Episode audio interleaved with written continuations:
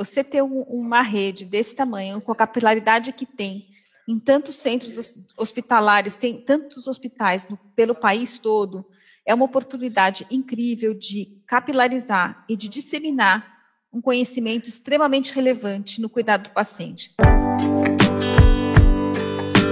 Bem-vindos! O podcast do quarto Simpósio de Qualidade e Segurança do Paciente da Reddor conversa hoje com a doutora Maria Augusta Gibelli, diretora médica da Maternidade São Luís Star. Qualidade é essencial e quando a gente fala em qualidade, protocolos de qualidade, é, é criar aqueles protocolos de segurança, é garantir que se um paciente está aqui ou está em outro estado ou está em outra cidade, ele consiga ter acesso ao mesmo padrão de atendimento e de qualidade de cuidado tema de hoje: por que e quando iniciar os cuidados paliativos? E o cuidado centrado no paciente é como eu te falei, a gente tem essa a gente tem uma, uma vivência cultural e aí a gente cultura médica de um modo geral de dessa relação muito vertical com o paciente. E o cuidado centrado no paciente é o resgate disso. Poder participar de um simpósio com esta capilaridade com essa penetração em tantos hospitais e tantos serviços de saúde pelo país todo é extremamente relevante, porque é assim que a gente divulga as ideias e compartilha as ideias com, com outros colegas dentro e fora da rede, porque as pessoas dentro da rede que vão se apropriando desse conhecimento também levam para outros hospitais em que elas possam eventualmente trabalhar. Então, é a construção do conhecimento que é feita num nível assim extremamente multiplicado, ampliado. Melhor do que não é multiplicado, é ampliado de uma maneira extremamente relevante, né? Muito importante. O quarto simpósio de qualidade e segurança do paciente é organizado pela Qualidade da Rede DOR, com o apoio do Instituto DOR de Pesquisa e Ensino, o IDOR. O evento tem o objetivo de incentivar boas práticas assistenciais que promovam um cuidado mais seguro e respeitoso ao paciente. Eu sou Túlio Fonseca e é um prazer estar com você neste podcast. E quem é a doutora Maria Augusta, a nossa entrevistada nesse episódio? Médica formada pela USP, MBA em gestão hospitalar pela Fundação Getúlio Vargas e especialização em cuidados paliativos pelo Instituto de Ensino e Pesquisa do Hospital Sírio-Libanês, diretora médica da Maternidade São Luís Star, especialização em educação e saúde pelo Centro de Desenvolvimento de Educação Médica da USP, é membro do Departamento de Neonatologia da Sociedade de Pediatria de São Paulo e do Departamento de Dor e Cuidados Paliativos da Sociedade de Pediatria de São Paulo, secretário do Departamento Científico do Departamento Departamento de Neonatologia da Sociedade de Pediatria de São Paulo, no triênio 2022 a 2025.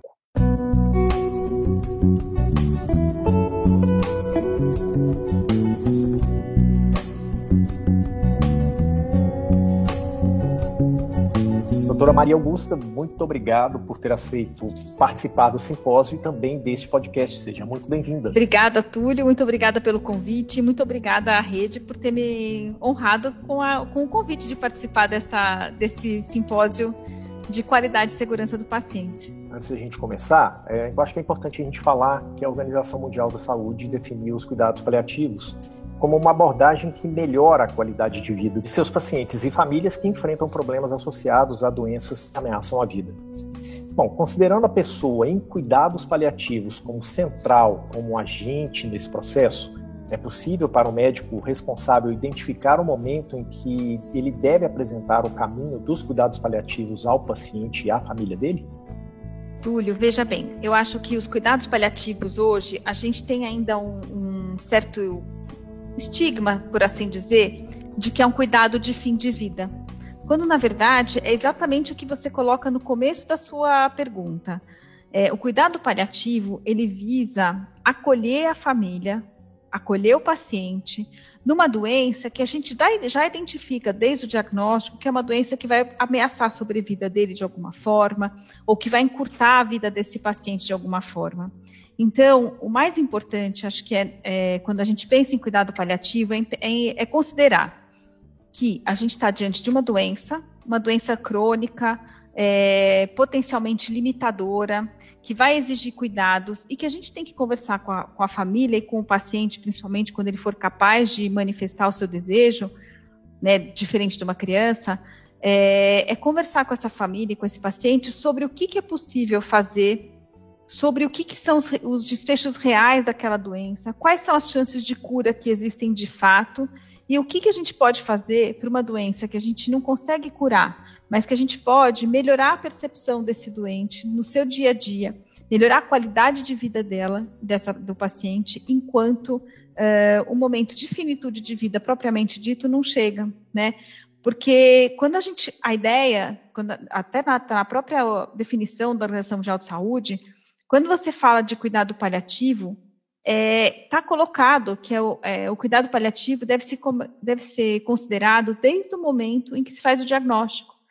E hoje em dia, com todos os recursos diagnósticos que a gente tem, você pode pensar, por exemplo, e aí eu vou puxar um pouquinho para a minha área maior de atuação, que é a neonatologia e perinatologia, você pode fazer o diagnóstico de uma doença ameaçadora da vida desde a vida intrauterina.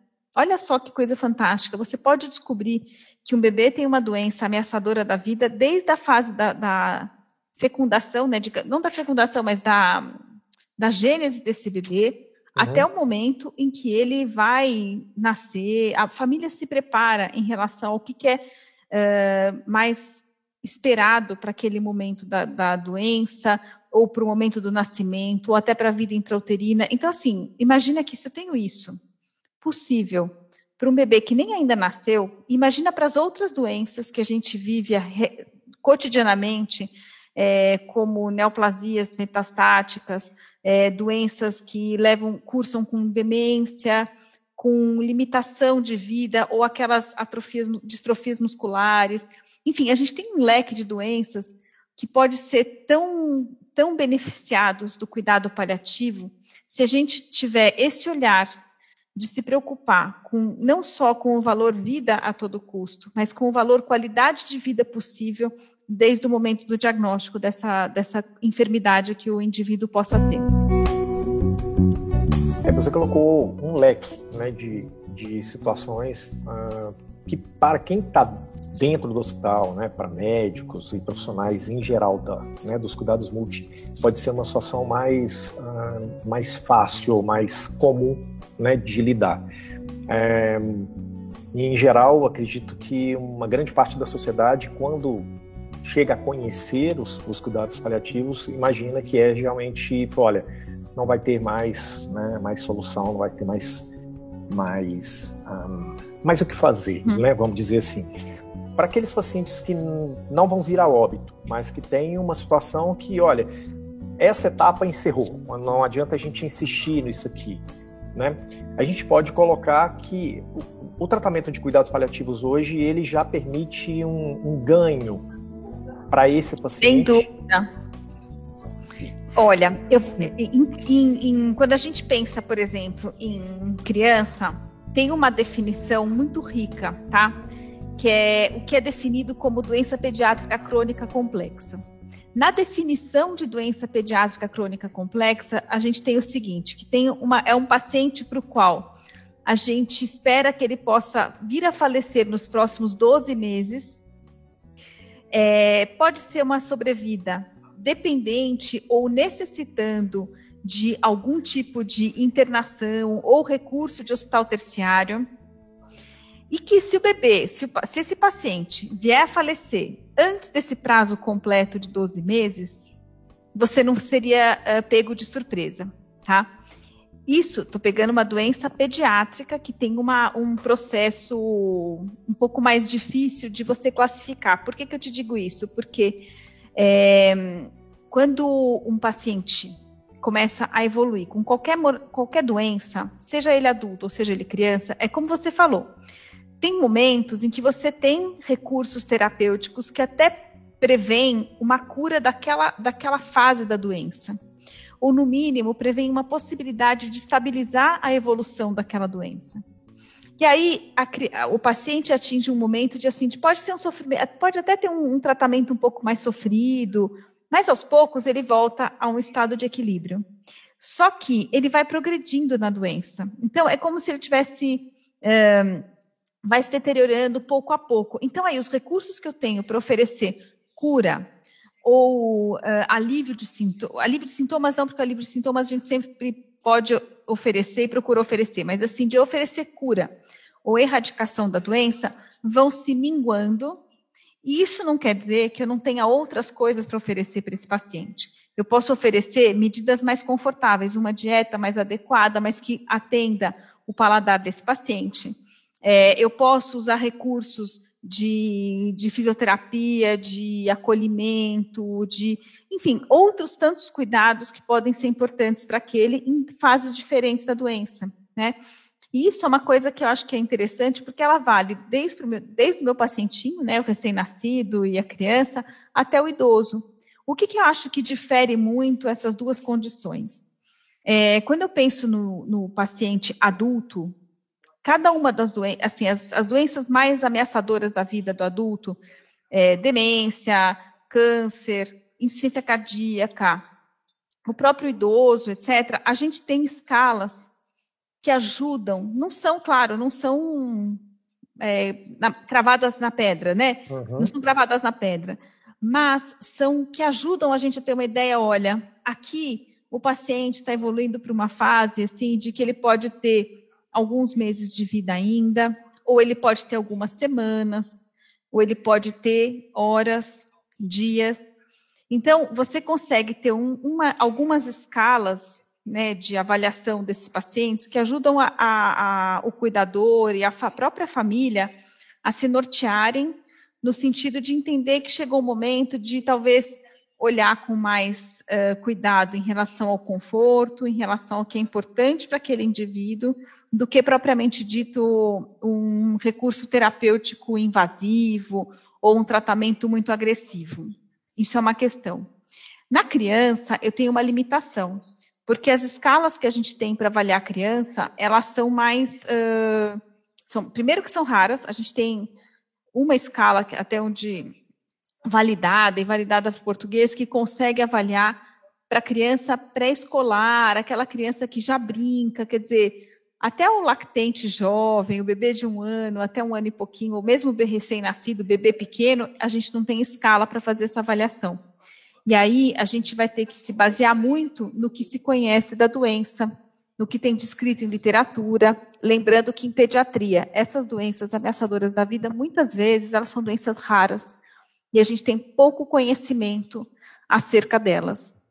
Paralelamente, eu tenho algumas doenças que têm se beneficiado cada vez mais de algumas intervenções terapêuticas, de umas tecnologias, de umas novas descobertas, mas que ainda não modificaram o desfecho da doença, que vai ser o óbito em algum momento, mas de uma maneira que encurta a sobrevida.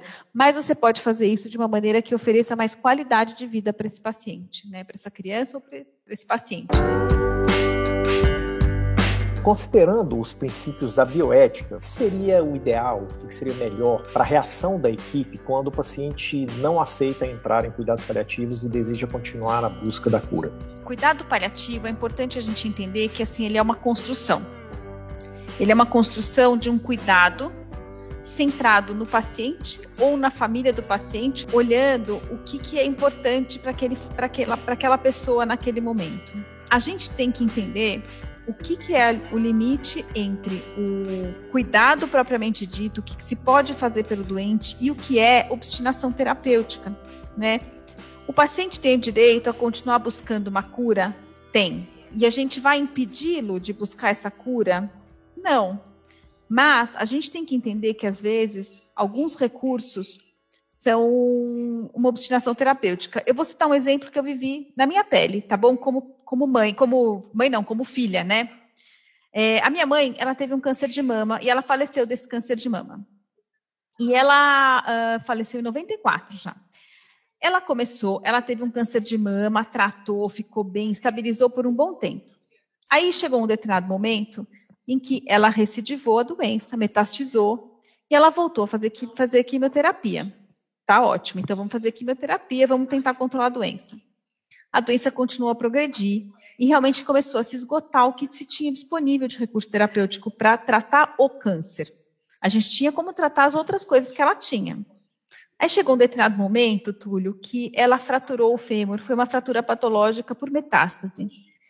É, na época, o meu pai ficou assim extremamente é, emocionado, etc. E a primeira reação dele, qual que foi? Vamos fazer uma prótese de quadril. concorda que fazer uma prótese de quadril numa paciente terminal de câncer não faz o menor sentido? É. Né? Então, é, o ortopedista foi muito bacana na época, que ele concordou em internar minha mãe. Sim. Co é, compensá-la clinicamente e sentar para meu pai, fazer o meu pai ganhar tempo para entender que não fazia sentido aquela próxima etapa. E deu tudo certo. Ela não fez a prótese de quadril, graças a Deus. Mas eh, ela teve outras complicações ainda relacionadas ao fato dela estar tá neutropênica, ela teve outras complicações. E aí, você não vai deixar de tratar as outras complicações, né? Porque por neutropenia acaba desenvolvendo infecção, é, típica do neutropênico febril. Então, aí você interna o paciente de novo, faz antibiótico terapia. Mas aí chega um outro momento em que o paciente começa a se deteriorar. E aí você vai ter que decidir com a família: olha, estamos em processo de fim de vida. O que, que é importante para vocês? Morrer dentro de uma UTI ou estar tá acolhida no quarto pela família? Né? Então você vê que é, o que é importante você ponderar nesse tipo de situação? Se você vai oferecer um tratamento que vai aumentar o sofrimento do paciente, numa fase da, da doença que aquilo não traz mais nenhum benefício, e às vezes o paciente, quando ele fala, eu não quero, eu quero continuar me tratando, eu quero viver, é, primeiro, esperança você não vai tirar nunca desse, nunca, de nenhum ser humano, né? Então, assim, você pode é, seguir o caminho com ele. Você sabe o que, que acontece? Eu acho que hoje a gente tem que voltar a resgatar esse termo do cuidado centrado no paciente, porque eu acho que durante muito tempo a gente criou uma cultura, como nós, médicos, muito. Nós tivemos uma relação muito vertical com nossos doentes. Os nossos doentes ficavam assim, doutor, eu vim com uma doença. E aí a gente olhava para a doença e falava assim, ok, vamos tratar essa doença com esse remédio, né? E a gente está voltando a resgatar um outro olhar, que é assim, olha, eu sou um paciente, eu preciso de um cuidado. Eu li no Google, eu li na internet, eu me informei com meus amigos que o tratamento bom é tal. E aí a gente vira e fala assim, olha, vamos conversar sobre esse seu tratamento? Vamos fazer esse caminho junto com o paciente? Não é fácil para nós, como médicos, também, nem como equipe multiprofissional, porque não cabe só o médico. Você falou muito bem quando você falou da equipe inteira, né? É, a equipe inteira tem que ajudar essa família a percorrer este caminho, né? A entender que, olha, é acolher, acolher o sensa, a sensa, porque são muitos os, muitos os sofrimentos que vêm à tona. É o medo da morte, é o medo do sofrimento, é, enfim, são tantas coisas, né? Medo do que vem depois, medo do abandono, porque tem outra questão, tem um, ainda um, um, certo estigma em relação a, a, ao cuidado paliativo quando a gente pensa no assunto, que é assim, olha, cuidado paliativo quer dizer que não vão mais fazer nada por mim, quando isso não é verdade. Muito pelo contrário, a gente vai fazer o melhor possível por esse doente, mas a gente vai fazer o melhor possível para que ele não sofra diante de um quadro que já está mais ou menos desenhado, a gente sabe qual vai ser o percurso. Então, se a gente puder fazer com que esse percurso seja leve, a gente fala que assim, morrer não é bonito, mas tem que ser digno. E é isso que a gente procura fazer, é levar dignidade a um momento de extremo sofrimento para toda uma família e para todo um paciente. É levar dignidade, conforto, acolhimento, é, e principalmente fazer com que o paciente nunca se sinta abandonado. Então, quando a gente fala em cuidado paliativo, eu acho que a gente está falando de um cuidado que visa resgatar o acolhimento do doente e da sua família durante toda a trajetória da sua doença, desde o momento do diagnóstico até o momento em que ele vai se deteriorando e os recursos terapêuticos que eu disponho são cada vez menores, mas os recursos que eu tenho para dar conforto, alívio de sintoma, acolhimento, tem que estar não só presentes, mas tem que estar cada vez maiores na vida dessa família. A gente gravou um podcast com o Andrés, que é guitarrista do Sepultura, que teve um problema com a esposa dele agora recentemente. Ele perdeu a esposa por causa de um câncer. E, e a gente falou sobre cuidados paliativos. E falamos, inclusive, sobre a questão de, ah, de ter uma morte digna, do direito de, né, de ter uma morte digna. Isso, inclusive, faz parte de um programa que ele, que ele montou. E as pessoas que quiserem ouvir o podcast, eu acho que está bem interessante, bem mesmo, e é, um, é realmente é um, é um relato de vida. E, e, ele, ele fala sobre isso, de quão, quão grande, quão, é, quão rico de aprendizado foi esse processo para ele, para a família, para eles, individualmente e coletivamente falando. Aí eu vou engatar com uma pergunta, né? De acordo com a sua experiência, como é que a gente explica para o paciente né, e para a família dele que a ciência já não possui mais aqueles recursos né, para curá-lo e que a abordagem dos cuidados paliativos é a melhor para o paciente? No caso, por exemplo, do Andrés, ele estava em turnê na Europa e teve que voltar, né, ficar do lado dela e viver essa, essa, essa etapa e tal. Como é que, né, qual a melhor maneira? Não sei se existe uma melhor maneira. Como é que, como é que isso funciona? Em é, primeiro lugar, eu acho, Túlio, que é sempre honestidade, transparência e confiança, né?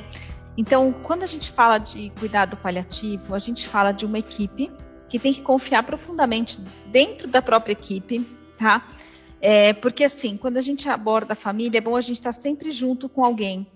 Porque em alguns momentos as dores que a família ou o paciente nos trazem conversam com dores pessoais e a gente fica sem recurso dentro de nós próprios para poder abordar os sofrimentos da família. Então é bacana a gente ter sempre alguém da equipe que possa dar continuidade e fazer manter a bola no jogo, sabe? Manter assim a coisa, a conversa fluindo. É, primeiro que assim, a gente pode começar com aquelas coisas simples. Olha, eu estou buscando um tratamento. Eu vim aqui, é, vou pegar aí a minha realidade, né? Eu vim aqui porque eu tenho certeza que se tem um, uma, uma chance de sobrevida para esse feto, para esse recém-nascido que tem uma doença gravíssima, essa doença é aqui. Essa, esse lugar é aqui, perdão. Agora, por um motivo ou por outro, enfim, porque aqui eu acho que é, a gente tem, mas tem a chance de cura. Sei lá, uma malformação cardíaca grave, uma malformação sistema nervoso central grave, uma síndrome genética rara, etc. Aí a gente começa percorrendo o caminho. Então, olha, é explica, explicando, é, é expondo primeiro o que é de real, o que é de concreto, o que a gente tem de informação acerca da doença. Então, a gente tem que apresentar primeiro tudo o que a ciência conhece daquela doença. Qualquer que seja ela, eu peguei aí a minha área, mas pode ser isso vale para qualquer doença. Com esses dados na mão, eu consigo levar essa informação para o paciente e falar assim: olha, é, a sua doença é esta, e o que a gente tem em literatura, o que a gente tem de experiência, de vivida, é isso. A gente tem que saber que, olha, a chance do seu uh, tratamento, quando ele existe, é, é esta, mas olha, à medida que é percorrer junto, sabe? É isso, é de falar assim: olha, a gente chegou num ponto em que nós usamos tudo aqui. Só que quando a gente apresenta, a gente também tem que ter a clareza de falar: olha, mas esses tratamentos que existem hoje podem falhar. E eles falham em tantos por cento dos casos.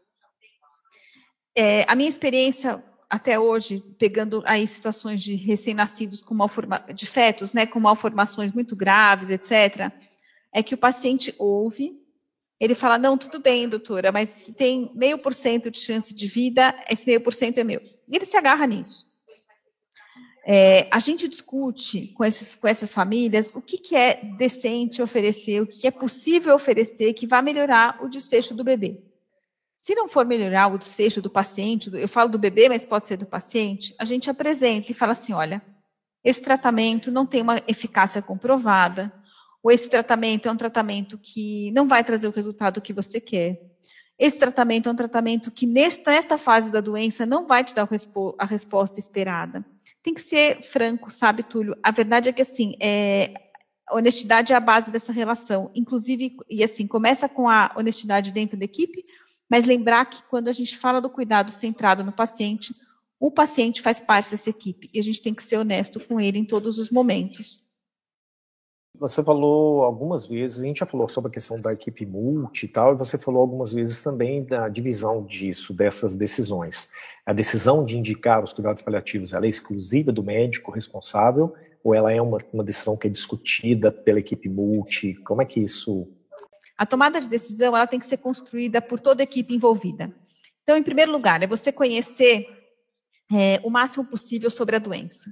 Então, é sobre a doença, sobre os recursos terapêuticos possíveis, sobre a chance de falha, sobre o que vai acontecer, o que a gente pode oferecer de real, de esperança real para o paciente e o que, não vai, a gente não vai conseguir oferecer para ele. Segundo, entender quais são os valores para essa família. Então, entender valores, por exemplo, é, quando eu pego o recém-nascido, o que pode ser é, importante para aquela família, um valor importante pode ser fazer um batismo. E a gente pode chamar um capelão para fazer um batismo em sala de parto. Ou pode garantir esse, esse, esse capelão depois que o bebê nasça na UTI neonatal. Então, é conhecer um pouco da biografia. Então, a primeira etapa é biologia, a segunda é biografia daquela família, daquele paciente, a terceira é levar isso para a equipe. Então, uh, toda a equipe se reúne, discute e a gente se comunica para todo mundo entender a mesma coisa sobre a doença, para todo mundo estar tá na mesma página. E, finalmente, você vai fazer uma reunião para fazer a deliberação final, para entender quais são os melhores cuidados a serem oferecidos para aquela família, para aquele paciente, sempre colocando o paciente e ou a família no centro do cuidado. Lembrando que a gente tem que eles fazem parte dessa discussão também. Né? Então, assim, a, a tomada de decisão nunca é só do médico, nunca é só do médico. O médico ele pode participar trazendo informações, mas ele vai construir o conhecimento dele sobre o doente e a família, junto com outros membros da equipe multidisciplinar, e vai ser feita uma troca junto com a família para poder tomar a decisão final. Se você tivesse um minuto para falar sobre a importância dos cuidados paliativos, o que, que não poderia deixar de ser dito? Bom, quando a gente pensa em cuidados paliativos, eu acho que o mais importante, eu acabei falando um pouco durante o, o, a nossa conversa, mas acho que assim, o mais importante de tudo, cuidados paliativos não são só sobre cuidados de fim de vida, são sobre cuidados que melhoram e, e garantem a qualidade de vida para um paciente desde que a gente faz o diagnóstico de uma doença limitadora ou ameaçadora da vida. Então, eu acho que é, é um convite, cuidado paliativo é um, é um convite para o cuidado focado no doente e não na doença. Realmente, a nossa área é uma área muito assim. É, é um, é um. Eu gosto muito de jardim, tá? Eu faço muita comparação com planta. É, é, como se fosse um vaso que ficou exposto do sol e que você joga água e ele bebe a água. Uhum. É, um, é, um, é uma terra, terra ávida por, por absorver. Uhum. E eu vejo que as pessoas precisam falar muito sobre isso. Finitude de vida todo mundo tem que enfrentar, né? Esse é o grande lance. Não tem escolha. Isso aí é... Não tem escolha. É. É. Vai acontecer. Eu acho que o cuidado paliativo é, é um resgate do cuidado centrado no doente, é um resgate da humanização, uhum. é resgate do alívio de sintoma e não do imperativo tecnológico, sabe? Eu acho que isso é o mais importante. Então é um prazer poder falar sobre isso mesmo. E você acha que faltou alguma coisa dentro da parte pediátrica? Pode ser legal? Olha, é... Aí eu vou te fazer uma contraproposta. Você me convida para uhum. fazer um podcast só sobre isso. Oxi, vamos embora. né? Tô brincando, Túlio, mas eu acho que não, porque na verdade o simpósio ele tem um olhar voltado para médicos generalistas, para médicos de todas as especialidades da rede e para toda a equipe multiprofissional da rede. Eu vou ter o maior prazer de falar de cuidado paliativo perinatal. É, eu fui fundadora do primeiro grupo, fui uma das fundadoras, né? Não fui só eu sozinha, claro, é, do primeiro grupo de cuidado paliativo perinatal no Brasil. A gente construiu esse conhecimento. Eu posso falar com você sobre horas sobre isso, mas eu acho que ne, não, não, não conversa com o foco do nosso simpósio. Eu acho que o nosso simpósio é mais amplo. Então, acho que pa, para o olhar do simpósio, a gente está tá ok, está bem. Bom, é isso. A gente finaliza por aqui. Combinado. muito pelo tempo, pela disposição, por compartilhar tudo que você sabe e por ter participado desse podcast com a gente. Com certeza, precisando de mim, pode me chamar, tá bom? Tá bem. Obrigada. Por nada. Tchau. Tchau.